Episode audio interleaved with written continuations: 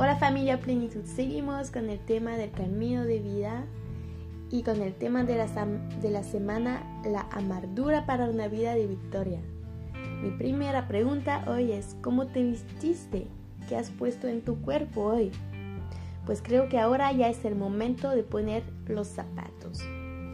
Hoy vamos a poner los zapatos para proclamar el Evangelio. Es uno de los elementos que nos da Pablo en Efesios.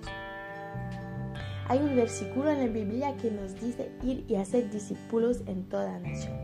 Los zapatos nos van a permitir cumplir este mandamiento. Nos van a permitir caminar en nuestro llamado, porque eso es uno de nuestro llamado.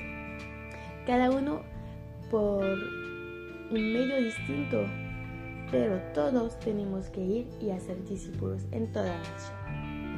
Tener zapatos nos permite también ir hacia los demás sin herirnos los pies.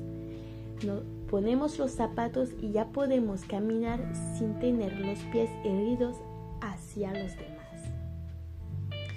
También hay el casco de la salvación. Podemos poner el casco de la salvación. En Romanos 10, 9 está dicho, si confiesas con tu boca que Jesús es el Señor y crees con tu corazón que Dios lo levantó de entre los muertos, serás salvo. El casco de la salvación nos permite estar más firme porque ya sabemos que somos salvos. Podemos avanzar con paz. También este casco nos, puede, nos permite filtrar los pensamientos que tenemos.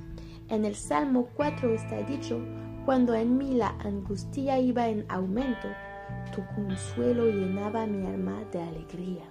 El Señor está aquí, está dispuesto a darte alegría, a cambiar tus pensamientos.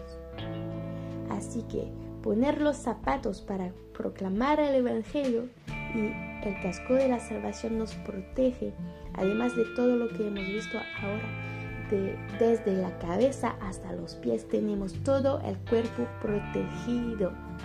Y el casco y los zapatos nos permiten caminar santos hacia los demás. ¿Algo te impide avanzar o te impide compartir el Evangelio? ¿Crees que Dios tiene una solución para esto?